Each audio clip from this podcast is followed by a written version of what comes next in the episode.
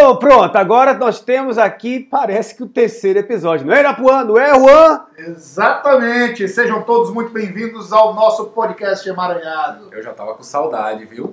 Pô, saudade mesmo. Ele morre de saudade da gente, né, cara? É, eu acho que ele não vive sem a gente. Mano. Eu acho que ele não vive. E ele- eu percebo que o Irapuã não tá mais vivendo nem sem o povo de casa agora. Ah, Você- eu, eu acho que a Jussara vai ficar com raiva da gente daqui a pouco, viu? Estão tirando a atenção dela. Mas é isso aí, a gente teve uma reunião ontem para bater um papo, ajustar algumas arestas nos feedbacks que nós recebemos de alguns ouvintes, né?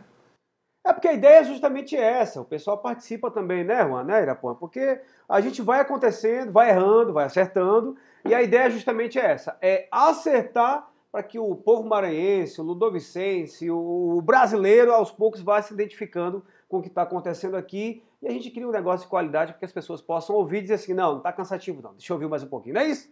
Exatamente, é falar de forma descontraída. Muito, o primeiro e o segundo episódio foi um para que a gente pudesse se conhecer melhor. E aí a gente teve nessa reunião ontem justamente algumas pautas que a gente precisaria conversar para definir qual o norte que nós vamos seguir. Apesar de ser um projeto que ele vai se ajustando de acordo com as opiniões e feedbacks que nós recebemos de ouvintes, pessoas que estão interessadas em escutar o nosso podcast. Muito bom, é isso mesmo. Não deixem de participar, viu? Pra gente poder continuar emaranhando. Uma, uma informação muito importante para quem ouve agora é: essa, esse episódio, excepcionalmente esse episódio, vocês não vão ter ele no YouTube. Que foi uma das, das condições que nós criamos aqui pro, pro, pro- depois da nossa reunião, na verdade. Né? E uma novidade maravilhosa. Em breve, muito em breve, vocês vão começar a ter aqui, sabe o quê? Entrevistados. Ou seja, vocês vão ter Vamos sabatinar. Nossa, é. personalidades Tá uma ludovicenses por enquanto, é, né? Exatamente. A gente quis focar na, na, na galera do nosso, da nossa cidade, do nosso estado, Isso. que já está fazendo um trabalho incrível e que se mostrou prontamente disposto a estar aqui colaborando com a gente para divulgar o seu trabalho. E que sejam fontes inspiradoras para todos nós. Sem dúvida alguma. E essa é a ideia, de você poder pegar esse maralhado de informação aqui, ó, e poder dizer assim, rapaz, ouvindo o podcast dos meninos aí, eu aprendi isso, né? Ou não sabia daquilo. Então essa é a ideia. Mas, ó, fale, curiosidades, Né? curiosidades e assuntos aleatórios que às vezes nem todo mundo tem acesso. Então a gente vai trazer para vocês muita coisa interessante através dos entrevistados. Exatamente. Ó, então pra você ter ideia, gente, o episódio de hoje vai re- resgatar a noite ludovicense, cara. And the night Nossa! Ó, só tá nós três É aqui na sala, hein? Tem até o Fred Mercury. pô. É. Ó, eu sou do eu sou do tempo do pô, pô petit, pô pero, eu sou desse tempo. Memories. o bracinho, deu o bracinho. E as coreografias? Opa, que Essa era ótima, cara. Essa é a melhor, é a melhor de todas, velho. Poder, olha, não bastava ter coreografia, tem que ter grito. não, e clássicos do rock também. That's me in a corner. Nossa, velho. Não, pera aí, a gente tem que That's falar. Vamos nos dedicar ao que a gente faz de melhor, porque cantar mesmo não é pra nós, não, não. bicho. Não, não, Ô, gente, então é isso. Eu acho que vocês já perceberam, vocês já sentiram a vibe. Hoje nós vamos falar da noite ludovicense, as boates que fizeram, assim, um estrago na noite, né? Literalmente, né? Gente que saiu grávida, gente que saiu brigada, gente que saiu rico, gente que saiu pobre, assaltado ou não. Ou seja, ó, quem não lembra da Tucanas, cara? Quem não lembra do clubão da Coab? Do Quem não lembra? espaço aberto. no Espaço aberto, cara. Lógico, São Francisco. Fundo de quintal. Fundo de quintal do Saca Vem. Cara. A Thaís foi lá, a Thaís do, como é que é o nome da novela mesmo? Ó, a cor do pecado. órbita, é, órbita, é, qual era a outra lá no centro que tinha? Bom, vamos falar de todas. Você tá falando da, da, G- da- que era na época era GLS ainda, né? Agora é? GLBT, GL, mais. G- não, não tem mais essa. Eu me senti ofendido, inclusive, e excluído. Porque eu era um simpatizante. Sim. Aí me tiraram da onda, cara. Eu fiquei puto com isso. LGBTQIA. Botaram um P que eu não entendi ainda, mas depois a gente fala sobre isso. Observatório e órbita. Começou com o observatório com o meu grande amigo Alex Palhano, cara, que hoje, se eu não me engano, em São Luís ele domina a casa, ali na beira, na beira-mar.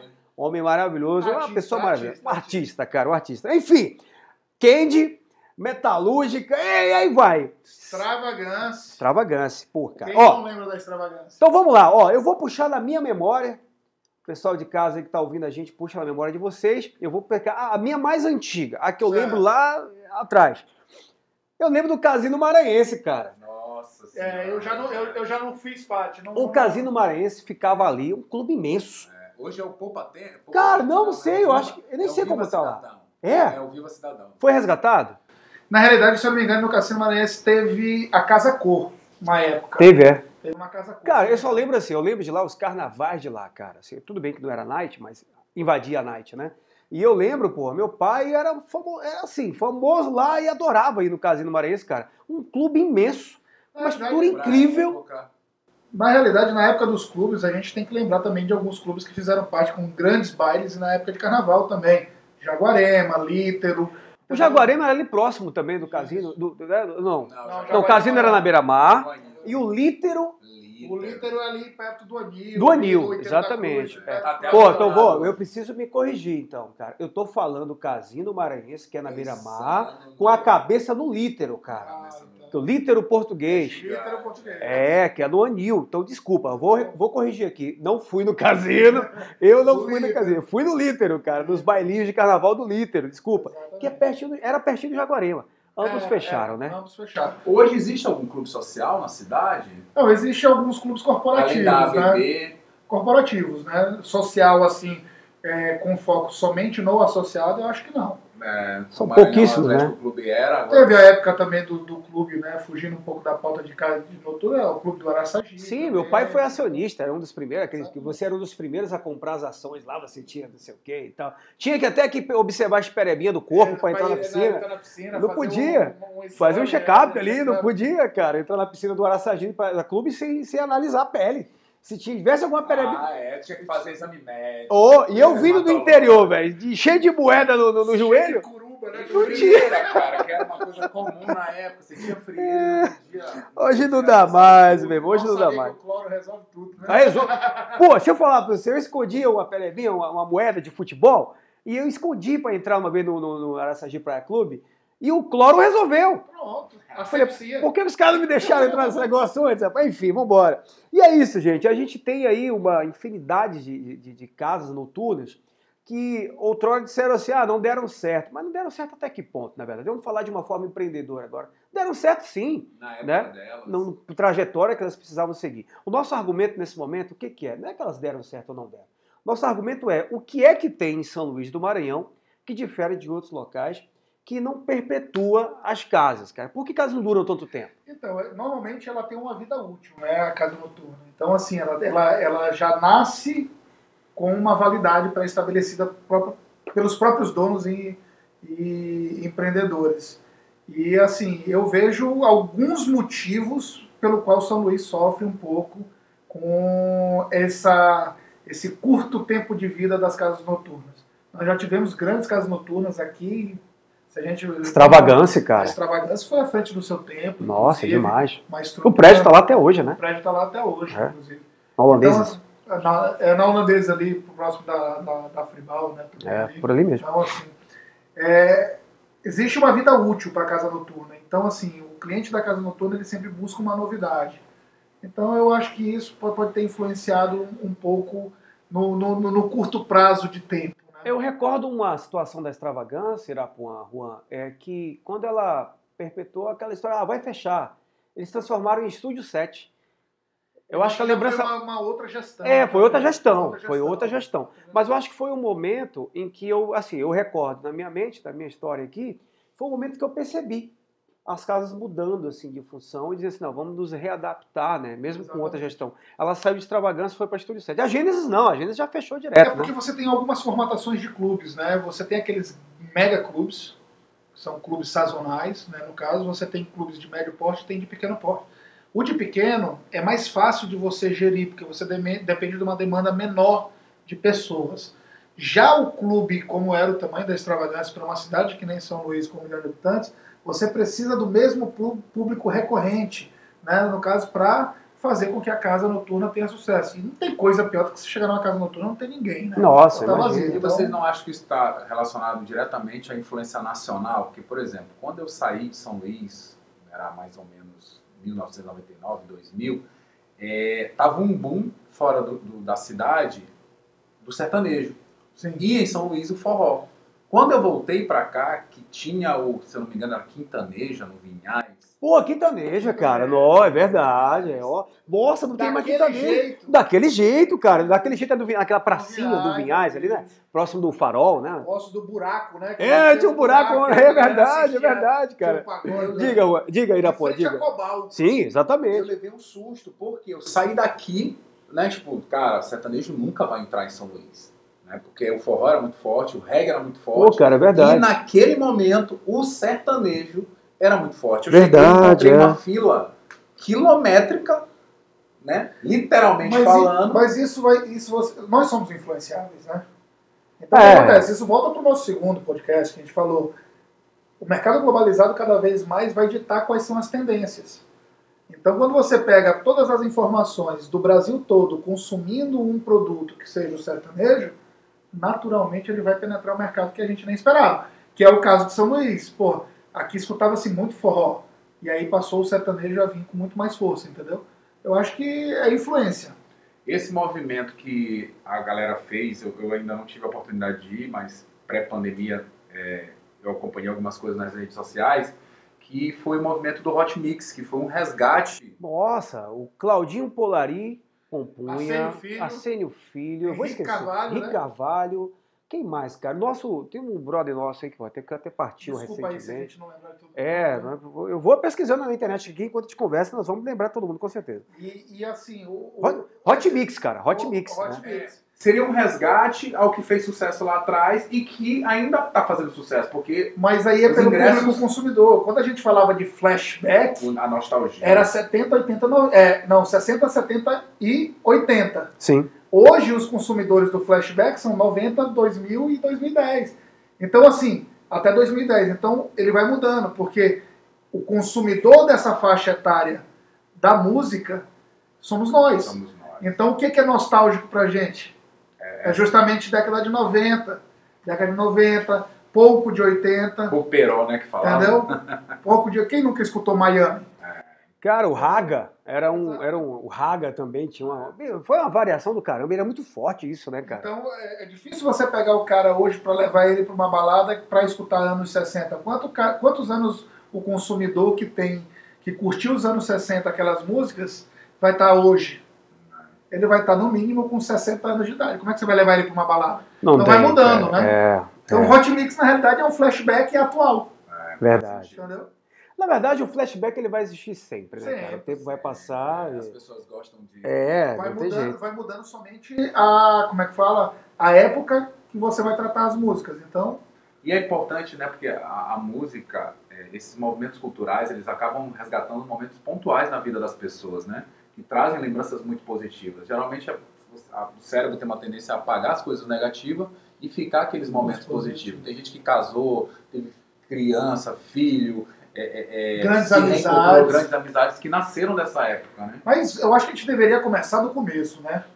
Qual foi a primeira balada que vem à sua mente, famosa, em São Luís? A minha, cara, vou Ah. começar. A minha foi Tucanos, A cara. minha também. Eu estudava no paralelo, no prédio do antigo reino infantil lá no centro.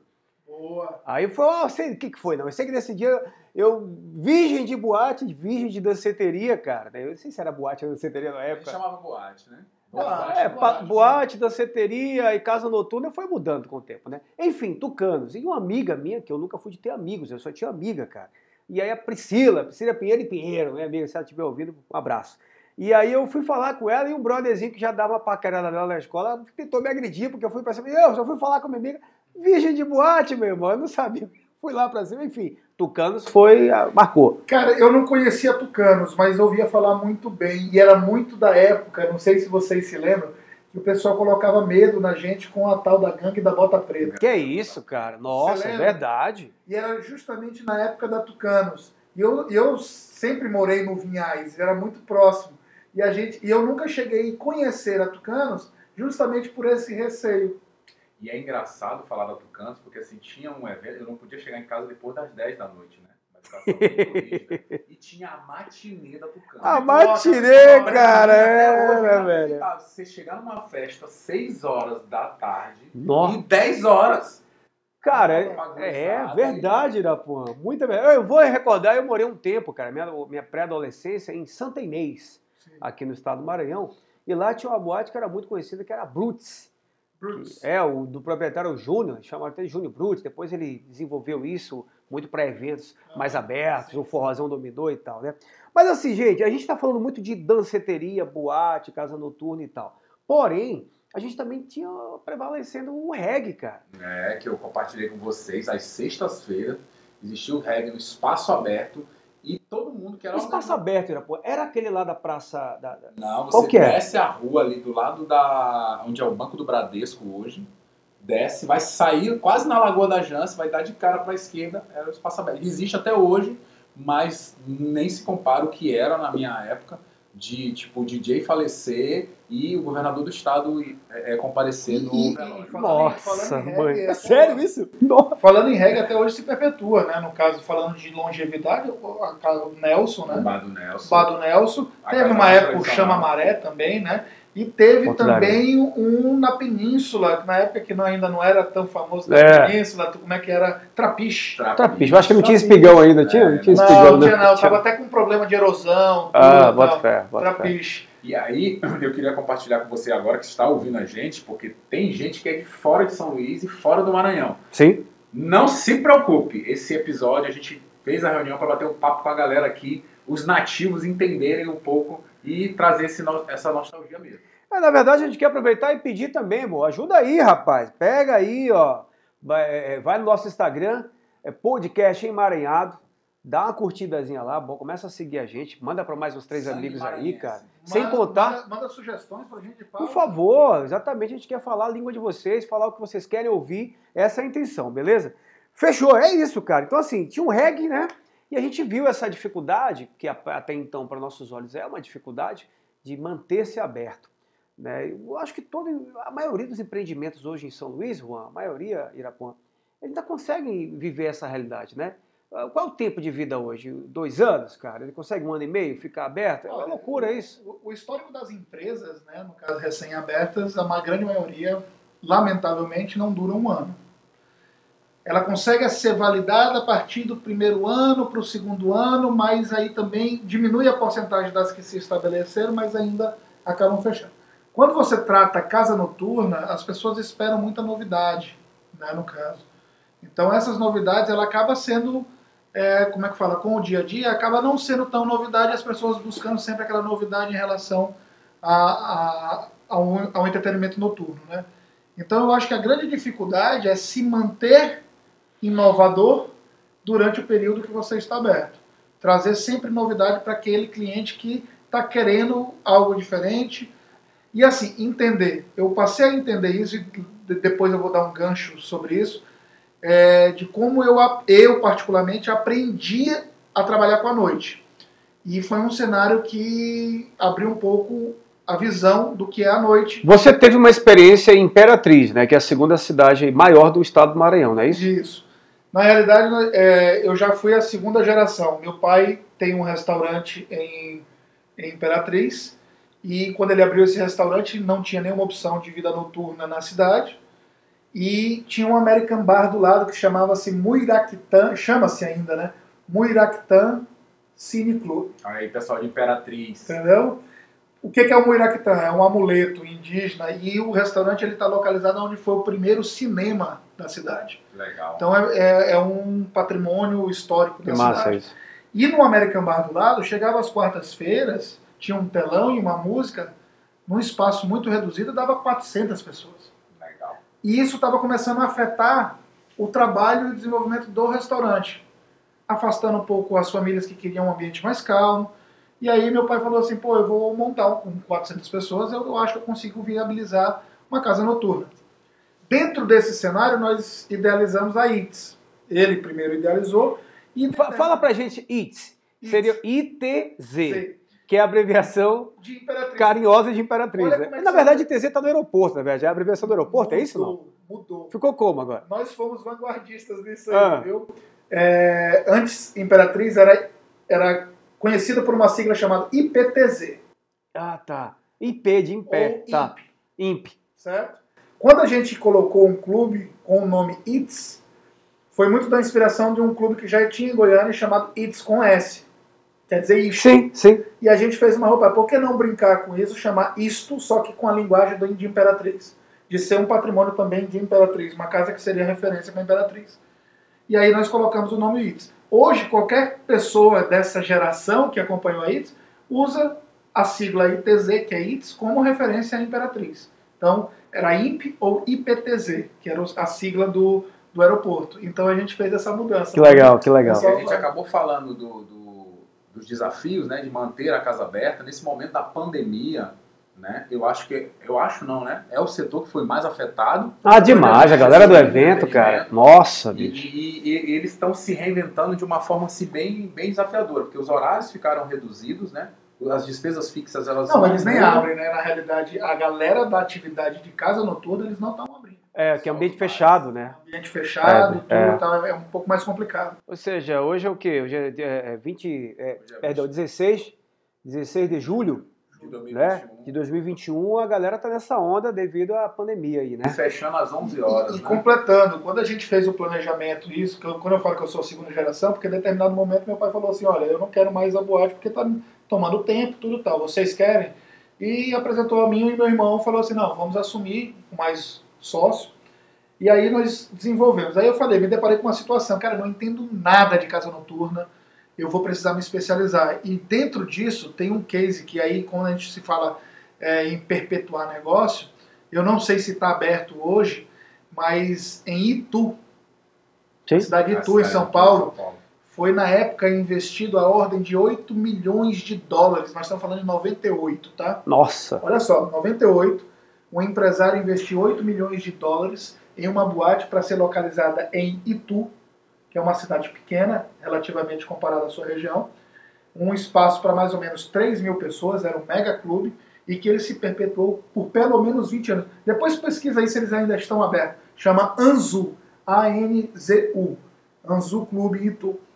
E aí o que, que acontece? Esse projeto era muito similar com a ideia de projeto inicial da ITS, Imperatriz, que era abranger a região. Quando você fala em Itu, Itu ela não sustenta 3 mil pessoas, mas ela está no meio de Sorocaba, Campinas e São Paulo. Então o sistema de captação deles projetou para eles sempre ter o público suficiente. Eles agiam com promoters em cada cidade. Era muito engraçado. Cara. Você chegava na Anzu, tinha lá 120 vans estacionadas, onde os promoters organizavam as vans para as pessoas irem tudo tal e frequentar a casa noturna. É Cara, bem responsável, né? Você poder isso. ir para um evento Com sem certeza. com Ela teve durante, ela teve aberta durante 20 anos, cara, É e ela recebeu 5 milhões de visitantes. Olha isso. No último dia, no último dia, na despedida da casa, que ela ia fechar, já eram 10 horas da manhã de domingo e ninguém queria sair da casa. bicho. Exatamente. Então isso criou uma relação. E, e- e quando eu, eu me deparei com a situação, não entendo nada, eu fui na referência que para mim foi um dos maiores cases de sucesso hoje no Brasil. Certo? Então imagina, o cara vanguardista investiu 8 milhões de dólares na época. Olha o que, que significaria hoje.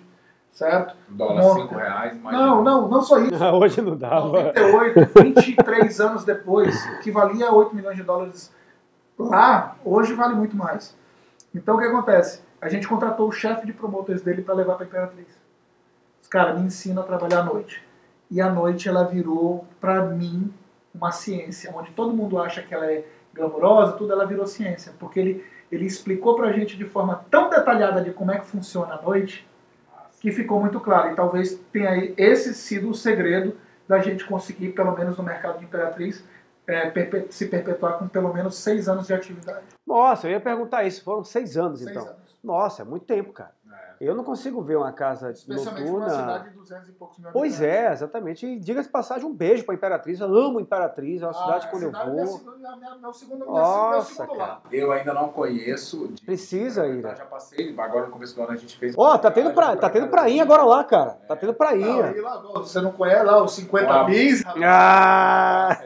O orgulho de Imperatriz, os Estados 50 Unidos. bis. Aproveita, tem grandes amigos lá, o Elcivan e o Jamerson. São, pô, dois caras que eu. Sushi no gatinho. No gatinho, no Nilson, Nilson Takashi, cara. Nossa, bicho. É, enfim, Imperatriz, um beijo, viu?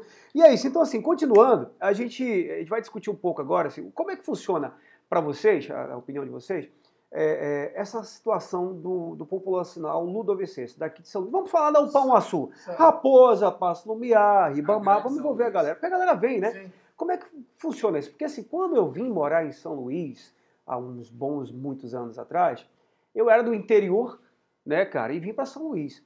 Muita gente veio para São Luís do interior. E eu brinco com alguns amigos, eu digo assim, ah, vou no Rio de Janeiro, vou São Paulo, eu digo, ah, como é que é São Luís? Eu digo, cara, São Luís é uma capital, mas é o interior que cresceu. É. Porque a gente realmente tem um composto de pessoas muito do interior, com costumes do interior, porém uma capital, cara, é, que algumas coisas, seu progresso. Como é que vocês veem isso, cara? É do interior mesmo? É o povo que manda mudar as coisas? Como é que é isso? Eu acho que São Luís sofre com, com o que quase todas as nossas cidades é, do Brasil sofrem, que é o movimento de migração do interior para as capitais, para os grandes centros. Hoje a gente já está percebendo que o dinheiro não está nos grandes centros, ele está na área produtiva, né, no interior. Então está tá acontecendo o processo inverso. Então São Luís, ela, ela, se você considerar no estado do Maranhão, ela é a cidade mais bem desenvolvida por ser a capital, e nós temos um déficit comparativo para outra. Qual seria a segunda? A Imperatriz, em termos de desenvolvimento. E qual é a terceira? Aí você fica, ou é Bacabal, ou é Caxias. O Balsas. Balsas. Você não tem, é, não, não é equiparado. Então as pessoas buscam talvez uma melhora, melhorar a qualidade de vida e acabam migrando para a capital. Então os hábitos e costumes, aí eu concordo com você plenamente. Entendeu? É de uma cidade interiorana ainda. Mas está mudando está mudando. Gradativamente os hábitos e os costumes estão mudando. Isso vai mudando com os hábitos de consumo, é, o restaurantes, hotéis, tudo isso vai mudando um pouco. Centros de comércios, então vai. é, a, a geração nova que está globalizada, eu acho que está mudando um pouco o perfil. Eu, eu acho que agora com acesso à internet, está todo mundo procurando se especializar o máximo possível, né? Então, você vê que hoje você chega, sei lá, um carrinho de cachorro quente, tem lá o, o- aquele QR Code. o QR Code, o vibracalzinho lá para chamar que tá na hora de Ah, aquela, aquela bolachinha que fica vibrando lá quando galera tá a, a senha é chamada, é, né? A senha de chamada eletrônica. Então eu- a, a galera está investindo, se aperfeiçoando. Eu acredito que o RH, os recursos humanos aqui estão a cada dia é, melhorando em relação ao que era, né? Porque veio muita gente de fora também. O nosso nível de exigência está aumentando. Antigamente você ia para o reggae, tomava sua cerveja quente e você nem não reclamava. reclamava. É o que Não, tem, já estava intrínseco na tua cabeça, falando, cara, eu tô no reggae, o ambiente é, cerveja esse e vai quente, ser isso. Pronto. Eu aceitava isso. né? Hoje talvez a gente não aceite tanto. É. Porque eu já ia com aquela expectativa. Eu já sei que a cerveja vai estar quente. Eu sei que a cerveja vai sair de um isopor, que o gelo já está derretido. Tá entendendo? Escama de peixe. gelo. Exatamente. Com álcool e, e sal grosso, para poder gelar mais rápido. fazer, fazer a salmoura, né? Essa humor, é. Mas vocês acham, cara, que, assim, é, é, expandindo um pouco o conhecimento, saindo das casas noturnas, dos espaços abertos, além do espaço aberto que era a casa do reggae, mas a gente tem situações empreendedoras hoje no- na cidade que elas penduram, cara. Eu vou Sim. dar um exemplo que eu adoro, inclusive, eu fui muitas vezes, enfim, que é o nosso canto. Nossa, cara. Eu fui, no, eu visitei o nosso canto há muitos anos atrás, quando era era um canto. que era um canto. Que nem era um canto. Tinha ele e tinha um outro comércio que era do canto. Mas ele era o nosso canto, não porque era somente canto. Era um canto no sentido de dizer nosso, cantinho. familiar, Era, tudo exatamente. e pendura até hoje, né, cara? Deixa Tá eu falar uma pergunta, Pendura fazer até- para vocês. Curiosidade. Você sabe a diferença entre boteco e bar? Me ajuda, pelo amor de Deus. Você sabe? Não. Eu não sei, não. Fala pra gente aí. O boteco, o dono, está atrás do balcão ou a família dele está atrás do balcão. O bar? bar O já bar, tá bem empreendedor, já, já tá Entendeu? mais empresarial. Você pode É ser isso? pode ser empresarial. Só que normalmente ou o dono ou a família está atrás do balcão No boteco. no boteco. No bar não. Engraçado, tem o boteco na Lagoa também, boteco com Exatamente. K. Que aí virou com K. Aí Esse É. também tá perdurando até hoje. Tá, o bicho tá lá, né? tá. Firme forte, graças o a Deus. Adriano, grande abraço, Adriano. Pô, Adriano, verdade. Adriano é pequenininho, né, Ah, cara? Desse tamanho ele. Assim, né? O Adriano é desse tamanho assim. É, não, não. enorme, cara. O bicho é tem uma enorme. identidade mesmo de boteco, né? Aquele copo Tem. Ele, ele, ele, tra- ele, tra- ele traz muita linguagem dos botecos de Minas, né? Então Sim. eu acho que ele é mineiro também, se eu não me engano. Não sei, né? Não sei. Perdão, não sei, mas é muito Minas, bonitinho. Vocês chegaram a conhecer um lugar de cachaça artesanal lá no Reviver, eu sempre esqueço o nome, que a gente pode, é, tamarindo, tiragosto Rapaz, verde. Apesar de gostar de uma cachaçinha, mas esse eu não Se conhecia, fosse de não. Imperatriz, eu ia falar farmácia do Ambrósio. Ó, farmácia do Ambrósio, cara. Eu ouvi falar, não você fui não. falar? Já, Tá. mas não fui não. Ponto turístico, Não garantido. fui não, não fui não. Cara, se você souber aí a cachaçaria que eu tô falando, ali perto do, do, do Reviver, é, cinco reais e você sai pra lá de Nárnia. Ainda é 5 reais? Provavelmente, porque É. Agora eu vou falar, eu, eu- eu vou falar pra vocês uma casa aqui que pra mim foi um divisor de águas. E que vocês vão, talvez vocês não lembrem de imediato agora, mas eu vou começar dando. Foi ele que profissionalizou o atendimento em bar. Vamos ver se vocês sabem quem é. Deus é mais, cara. Eu tô, fiquei com medo de falar agora e ofender alguém. Ele estava na lagoa. Eu tenho dois ali, se eu falar um nome do um, vai ficar zangado comigo. Zeirão Lula. Bota- Zeirão Lula. O Lula filho, cara. Pelo amor de Lula- Deus, Lula, por com acaso. por acaso. Lula filho, maravilhoso, Lula, com cara. por acaso ele conseguiu elevar o nível.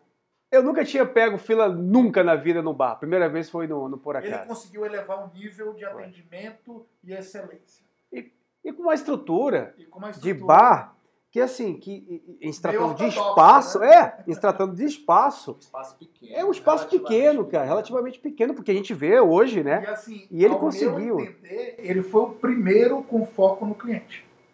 Verdade, eu me lembro cara. das frases: Como posso lhe ajudar?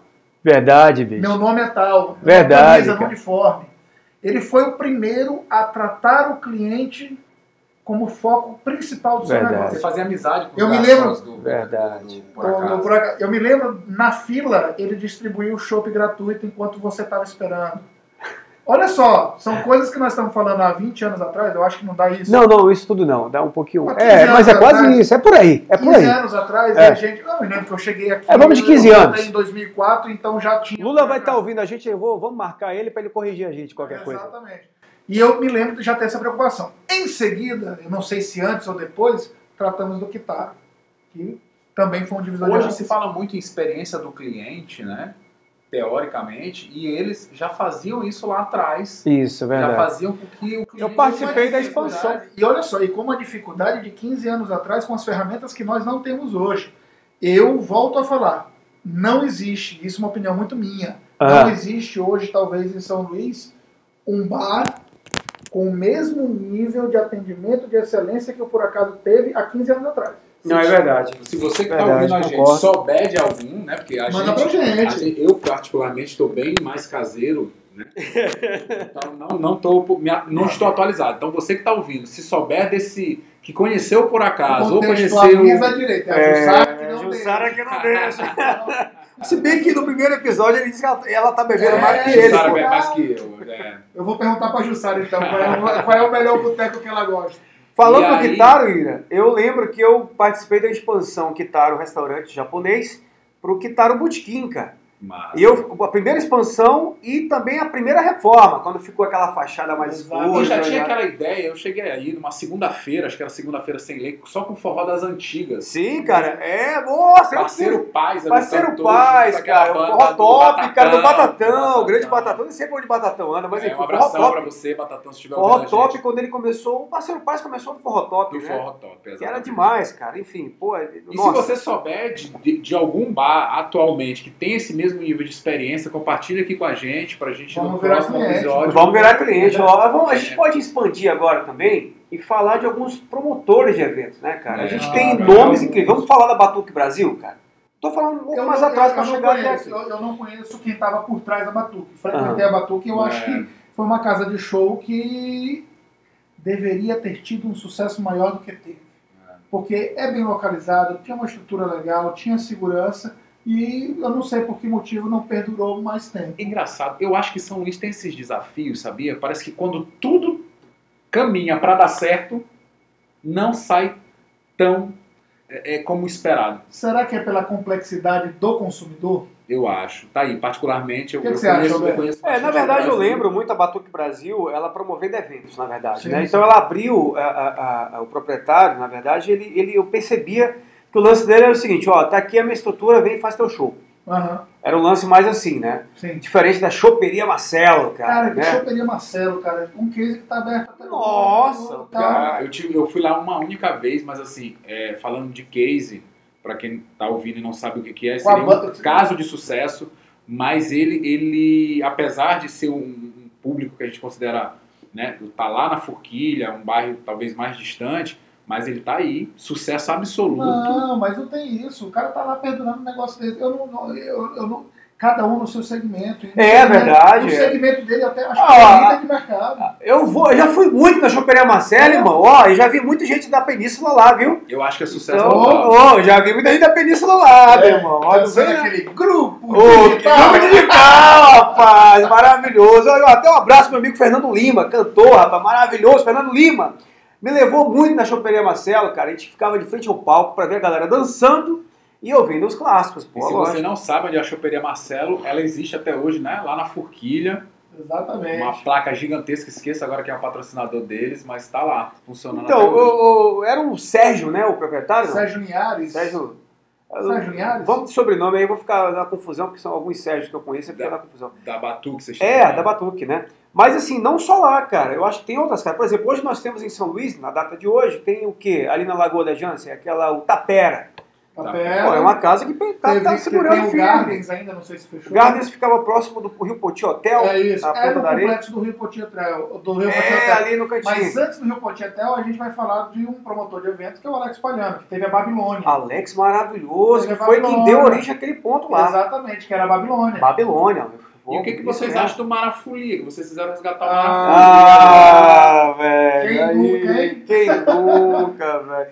Na É, não, pipoca eu tô, ou com, na não, casa? eu tô com medo até de fazer comentários aqui, rapaz. Porque acho. Marafolha, meu Deus do céu, Irapuã.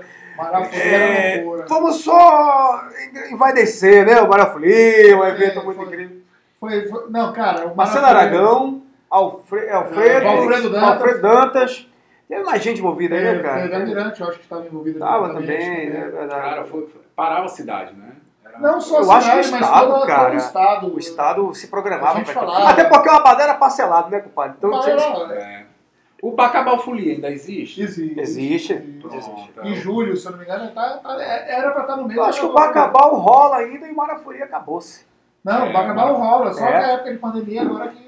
É, não tem como, Ela tá tem se, se reinventando aí. Pô, a região inteira. Então, Mas olha, Santenês e região ali, Bacabal, Santenês, Santa Luzia, o pessoal tudo vai eu embora. acho pra que tem três produtores de evento que, que aqui em São Luís eu acho que são bem marcantes. Um, muito conceitual e que fez grandes projetos aqui legais. Quem não lembra do Cafofo? O Cafofo, cara. Certo, sim, é sim, Nelson lembro. Piquet. Nelson Piquet. Nelson Piquet, fez umas... Então, alguns eventos fantásticos. Piquet fazia eventos paralelos assim. Eventos temáticos, eram né? super esperados, inclusive. La- cara. Lagoa White Beach, Beach Sim, White, cara, alguma coisa. Então, sim. assim, trouxe o vintage. Trouxe... Cara, ele é muito conceitual na linha de música eletrônica e é um cara que eu admiro por, por seguir e não desviar. Muitas das vezes o mercado teve uma tendência para um segmento e ele continuou fiel à linha dele e ele tem muitos seguidores nessa linha e eu acho que é um grande produtor de evento aqui do, do Maranhão. Todo evento dele tem meio que uma, um, um selo de qualidade. Tem, tem sim. bacana. Criou Uma até uma atmosfera de, É. de, de expectativa, né, Irapuã? É, e a gente estava combinando, conversando nos bastidores agora há pouco, né? Que agora tem o Secreto Bosque, que eu acredito Que é que dele, é dele. É dele, me engano. né? Ele ou, tá- frente. ou é dele ou está envolvido dire- diretamente, porque eu vejo É, eu não posso afirmar, Ele bota mas é, é fofo. É Teve, fofo. teve aquele, como é que fala, o, o Second Floor, que também teve Sim, envolvido. sim. Era ali na, na rotatória do, do, do antigo, do hotel Do ali. Golden Shopping. Golden Shopping, é. Teve, teve alguns, algum- algumas casas, a, a Red Club, não sei se ele teve envolvido em algum projeto. Agora eu quero questionar você que está ouvindo e nossos amigos aqui, o Juan e o Irapuã também. Por que, que nenhuma marca, porque assim, a gente não está entendendo enquanto empreendedor, de uma casa noturna apenas com um lugar fixo para ganhar dinheiro temporariamente. Não. A é crescer mesmo, cara. Como tem pessoas que têm um. um, um o Juan mesmo está expandindo a- a- o Burgueto. Inclusive, siga o Underline Burgueto, nós não falamos hoje no podcast. Expandindo a marca.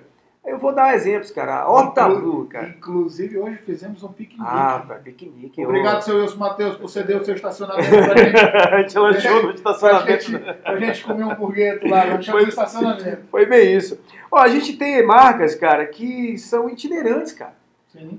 O bar ou a casa noturna tá lá, no ponto fixo dela, seja lá onde Sim. for. E os caras, somente com a marca, bicho, com a representatividade, invadem outras capitais. O Café de la Musique é um exemplo. É, Alô, Teté! Ó, Grande abraço. Não é, cara? Vieira, né? Então, assim, por que, que São Luís não consegue fazer isso? Ele fez, o Café da Música vem pra cá. Não, não, perdão. Por, o inverso. Por que, que São não Luís não sai consegue daqui, sair? é um evento de reggae, por exemplo, né? O que que acontece? Um, um dos diagnósticos que eu tive acesso em relação a São Luís, nós concorremos diretamente com um ponto turístico que é difícil de concorrer, a praia. Então nós vivemos, toda a cidade praiana, ela tem, como é que fala, ela tem um ar mais despojado, você vai ver uma pessoa com uma bermuda, um chinelo, tudo e tal. Ah, pô, mas aí a gente poderia ir para uma classificação de beach club, beleza. O beach club normalmente ele dá certo em cidades que tem é um pouco mais refinado, por exemplo, Florianópolis, Manoel Camboriú, tudo e tal. Então o que acontece? São Luís, ela é na sua essência uma mistura de culturas. Nós não podemos trazer um beach club para que o cara vai estar tomando champanhe, tudo de música eletrônica, que talvez não vai estar alinhado com o público-alvo.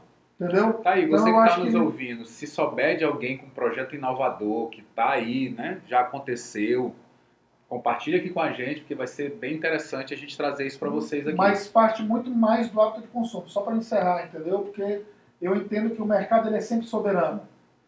Eu vejo aqui a, conver- a conversão das pessoas. Cara, São Luís, eu identifico ela como o nosso canto, na essência, como também, como é que é o nome do... O Armazém da Estrela, que a gente não falou ainda. Mas é essa vibe de Sempre São que Luís. abre é maravilhoso. Entendeu? Essa é a vibe de São Luís. É do samba muito forte. Tá o? Armazém da Estrela é um projeto muito legal. Muito legal. Então, assim, é, é do samba muito forte, é do reggae muito forte, é do é do, do fundo de quintal, daquela ideia do fundo de quintal. Um abraço aí pra galera do Fundo de Então, Quintal. assim, eu acho que vai muito do que o público espera de uma casa noturna. Na hora que você pega esse público e joga dentro do ambiente confinado, certo? Fechado, com acústica fechada e coloca música eletrônica, talvez ele fique um pouco deslocado. Obviamente tem um público para isso também. Você acha que o público do Novo Vicêncio, o público da ilha, cara, ele, ele, ele compra o que oferece, mas será que a gente não está ainda apto ou capacitado para oferecer algo, vender algo? Porque Import- é, exportar, é algo. exportar, cara, porque assim é fato. Não, não, não estou desmerecendo a nossa cidade, pelo contrário, eu sou apaixonado por isso aqui. É, Também, não deixo, não largo de jeito nenhum, mas é fato.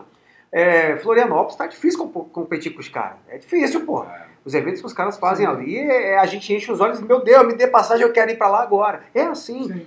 Será que a gente. Será que não é o nosso momento ainda? Eu penso, eu penso que qualquer coisa que você vai exportar tem que ser primeiramente um case de sucesso. Então nós estamos falando de várias, é, de várias. Pô, a gente não conseguiu exportar, exportar o reggae, cara. Pois é. É. Como assim? A gente não exportou o Mais ou reggae? menos, exportamos a tribo de Jack. Ah, mas aí é outra onda, é um né? Tipo, é um, é. é um evento, é um Não artista, evento, né? Exatamente. Não é um evento. Mas assim. Tô falando de monetizar no É, sentido financeiro Criar do um empreendedor. projeto mesmo, né? De, de, de, tipo, sei lá, uma roda de samba. Isso chama-se label, criar um label, Sim. que é o Café de la Musique e tudo tal. E o engraçado é que o Café de la Musique ele não nasceu como clube, cara. Ele foi um dos primeiros dining club do Brasil. O que que é o dining club? Era um restaurante e que me- dava 10 horas da noite, ele tinha uma transição de iluminação. Essa iluminação ia ter uma transição que demorava normalmente uma hora e meia. Ela ia diminuindo, você é quase imperceptível. A música ia aumentando e ela se transformava em uma balada. Legal. Então as pessoas iam jantar e esse jantar se transformava em um evento de diversão, certo? Então Era uma virada de, de dia pra noite. exatamente. São Engraçado. sete. Em São Paulo tem muito, tem muito ambiente assim, né? Que, aliás, tinha, né? É, por conta da pandemia, tá tudo fechado. É, um ambiente que num determinado horário era o jantar, um outro ambiente tocava um samba, no outro um funk, no outro um axé. É, mas você fala num universo de 18 milhões de habitantes. né? Mas São Luís hoje, né? A gente já é uma metrópole com um milhão Sim, e sim, de sim, habitantes. sim. Bem Que o- é. a gente falou das É. sexta-feiras do, do, do reggae no espaço aberto. Hoje você pode ir uma sexta-feira, tem várias É. coisas Pra abertas. você né? ter, ter ideia, Santos, pô. Santos, eu- minhas filhas moram no Guarujá, do ladinho. É, Santos tem a metade, um pouco menos da metade do- das- da população de São Luís, cara. E bomba, né? E bomba, né? Mas, é, enfim, né? Enfim. Eu acho que é hábito de consumo também. Hábito tá? de consumo. Eu acho que é hábito de consumo. Qual seria a saída então para o empreendedor? O cara que quer empreender, logo, empreender não agora, né? Porque a gente está no meio de uma situação constrangedora, ninguém pode se envolver tanto com a onda. Mas o cara que quer empreender em São Luís hoje, a opinião de vocês. Primeiro, assim, eu acho que esse cara tem que empreender e planejar agora. Agora, porque, o que acontece? Existe uma. Como vai voltar com sede, cara? Demanda reprimida. Demanda reprimida. Tá todo mundo em casa. É. Eu acho que esse, esse O povo já tá indo pra rua, né? Já tá indo pra rua. Então, assim, eu acho que tem uma demanda reprimida, ele tem que sim pensar é, de imediato, se ele for intencionar em empreender no, no segmento. E eu acho que ele tem que estar preparado. Ele tem que estar preparado com um plano de negócio que ele vai te permitir uma sazonalidade, primeiro, e segundo, um, um tempo útil de vida desse negócio. O que, que acontece? Quando eu, eu, eu vou só dar uma adenda para a galera aí, que talvez não seja muito foco falar especificamente do negócio, mas o que, que a gente entende quando a gente fala de noite? É muito complicado, porque você tem uma estrutura que você banca durante um mês para funcionar no máximo oito, oito vezes no mês. Sim, sim. Então você tem que extrair o máximo daquilo nos dias que você Aí depois funciona. reclama que o uísque que quer comprar da 45 tá vendendo a 120 não pode, e reclama. Não, não reclama, não, não pode, cara. É porque você não tá pagando só o uísque. Não, né? você, tá você tá pagando a conta de energia, o salário da galera, é. muita coisa você, que é o que tá no bastidor, né? Você imagina Conforto, né, pô? Aí o pessoal, ah, pô, mas eu vou pagar ingresso. Cara, você tá pagando ingresso, o cara funciona oito dias no mês, cara. Nossa. Tem empresas que funcionam todos os dias e dão negativo no final. Exatamente. Imagina. Eu vou contar só uma, uma, um, um, um, episódio que aconteceu comigo lá na ITS, em, em Imperatriz, pra você entender. Contratamos uma atração de fora, pô, um DJ de Ibiza levar para Imperatriz do Maranhão, o cara. Para Imperatriz tinha essas coisas, né, cara? Para Imperatriz é impressionante, cara. Imperatriz é uns três passos à frente do, do São Luís. Lembro, lembro, ideias assim de. Eu me lembro, eu me lembro, e aí é muito relacionado à história da cidade também, que eu, se você quiser, eu posso falar um pouco sobre isso. A gente trouxe o Fran Velasquez, na época era eleito um dos top 3 de Ibiza e capa da Eletromag, revista especializada no Brasil. E através da, da Eletromag nós trouxemos eles, ele para Imperatriz. Chegou lá, tudo tá, por 25 pau de cachê, Mais divulgação, mais aéreo, mais tudo. E começou um movimento, cara, de Imperatriz, a galera querendo comprar. Aí decidimos estrategicamente falar assim, não, não vamos vender antecipado para que a gente consiga ter um resultado melhor na porta. Beleza, tudo pago, tudo tá, não sei o que. O que, que aconteceu? 11 horas da noite cai aquela chuva torrencial. Nossa! não entra um ser humano na boate. Aí você para e pensa, e aí? Tá tudo pago, 30 mil, 35 mil de fumo, você olha pro lado e fala, eu vou fazer o quê? Eu só tenho mais sete dias no mês para trabalhar, porque esse já foi. E houve uma sensibilidade muito grande por parte do artista, que ele falou, cara, eu ainda estou em turnê no Brasil, vamos ver outra data que eu possa voltar sem ter cachê, você só manda passar tudo, a gente conseguiu reverter. Então a vida de quem trabalha na, na, com a área de, de casa que, noturna. Que sorte aí, Com a área de entretenimento. entretenimento é muito complicado, porque você, todo mundo só vê o glamour, não vê, cara, o quanto custa operar aquilo ali. E Juan, você compartilhou um negócio agora muito importante, né? Porque assim, é, para para pensar, você que está ouvindo, né? Todo o trabalho logístico que o Juan compartilhou com a gente, e aí, vamos dizer que fosse só um evento. Qual era a chance Quantas chances o Juan tinha para que desse certo? Só uma. Uma, cara. Uma única chance. Então, você que é produtor de evento, Guerreiro. que tá ouvindo a gente agora, parabéns, verdade. Oh, muito. E assim, Guerreiro só, só, só para fechar, e aí você fica numa situação, não ficou bom pra gente, não ficou bom pra ele, não ficou bom pra Eletromag, pô, um evento que não deu ninguém, e o cara clube? de Ibiza, o cara que tava no clube mais conceituado de mim. E aí? E aí você para para pensar. Uma das coisas que fez eu migrar um pouco de segmento e ir para a alimentação foi muito do comportamento do consumidor. E aí eu vou compartilhar uma ótica com vocês, e me desculpe se eu ofender alguém, não é o objetivo. O cliente da casa noturna, ele pensa o tempo todo como ele vai burlar o sistema. Se ele puder não pagar o ingresso, ele não paga. Se ele puder pedir para o teu amigo para não pagar o ingresso, ele não paga. Se ele quiser ir para uma lista VIP, ele não vai pagar. Se ele puder dar 50 reais para o garçom atender ele por debaixo dos panos, ele vai. Então existe uma conduta do cliente em corromper o sistema. E, cara, imagina o cara que está trabalhando para colocar aquilo ali, para oferecer aquilo ali para você, e o cliente, o próprio cliente está burlando aquilo que ele está predisposto a frequentar. Na verdade, é uma questão cultural, isso eu até aprofundo um Não, pouco mas, mais. uma- mas muda um pouquinho, muda um pouquinho para o cenário de alimentação que eu já trabalhei. Se faltar uma água no cliente do restaurante, o cara vai, o cara faltou uma água. Ele não vai com a ideia de burlar o sistema a um restaurante, é muito difícil. Mas você Entendeu? não, você não acha que é uma, é uma questão cultural? Porque assim, se a gente pensar, né? O cara que fura a fila, vocês viram agora no auxílio emergencial, Não, lógico. um monte de gente. Ah, que- nossa, eu quis denunciar uns três, É. aí, pelo amor de E Deus. aí eu falo de questão cultural porque esses dias teve um lance bem engraçado. Um cara estava fazendo um trabalho nos Estados Unidos e foi montar um drone, alguma coisa assim, e tinha que ir para um parque. E tava as medidas de segurança ainda ativo naquela cidade. E o cara falou assim para ele, cara, não vai, o americano falou para ele, não vai dar pra gente ir porque tá em isolamento. Aí ele virou, o brasileiro virou pro americano e falou, ué, mas vai ter polícia lá? Aí o americano respondeu, e precisa? Exato. Cultura. Não, mas, mas é, veja bem, é, é, a gente sabe dos problemas culturais que nós temos no Brasil e dessas condutas do jeitinho brasileiro. É, Pronto, essa Só palavra. que o segmento da noite envolve bebida alcoólica, Os níveis que ela te proporciona. cada um reage de uma forma. É. Não são vários desafios. Entendeu? né?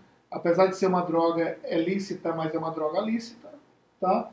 Tem problemas com drogas ilícitas, entendeu? Então, quando você pega esse ambiente que teoricamente é glamour, que você vai normalmente para um objetivo desse para você paquerar, e aí entra naquela ideia que eu falei, por exemplo, a noite é uma ciência.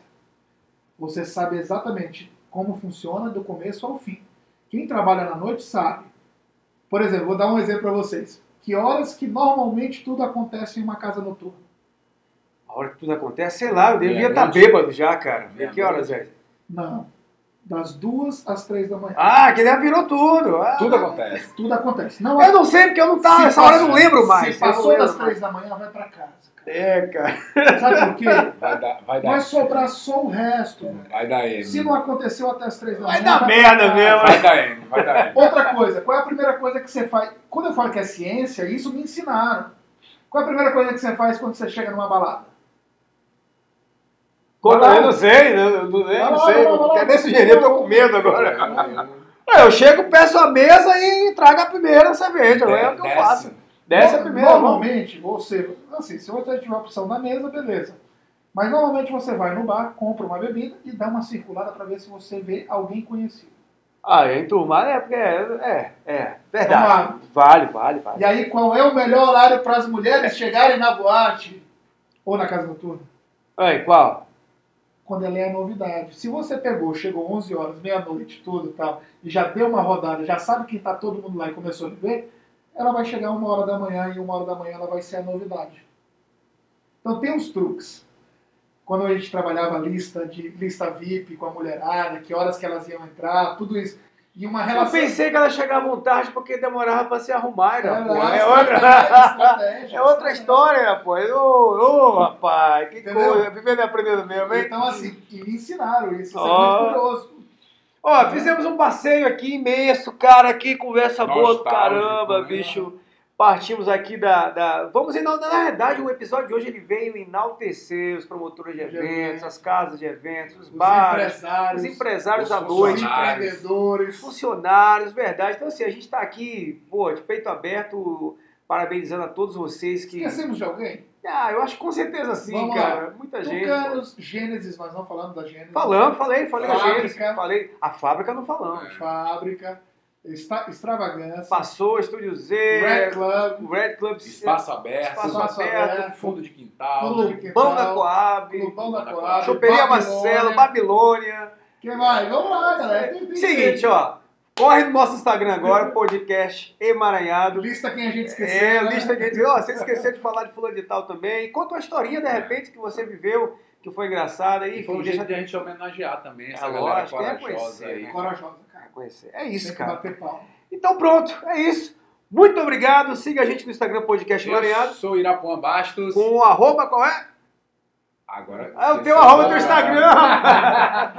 Irapuã F Bastos no Não Instagram. tem um underline não, cara? Não, Não. o meu que tem É underline. O teu, como é que é? Juan Frota, Juan Underline Frota. Só Ah. seguir, arroba Juan Underline Frota. Pronto. É nóis. E o meu Alberto Ideias, e é isso, a gente vai ficando por aqui no podcast Mareado. Mais um, ó, originalmente maranhense, pra São Luís e ir o mundo todo. Vamos continuar emaranhando. Vamos que vamos, um abraço, gente, até o próximo, valeu!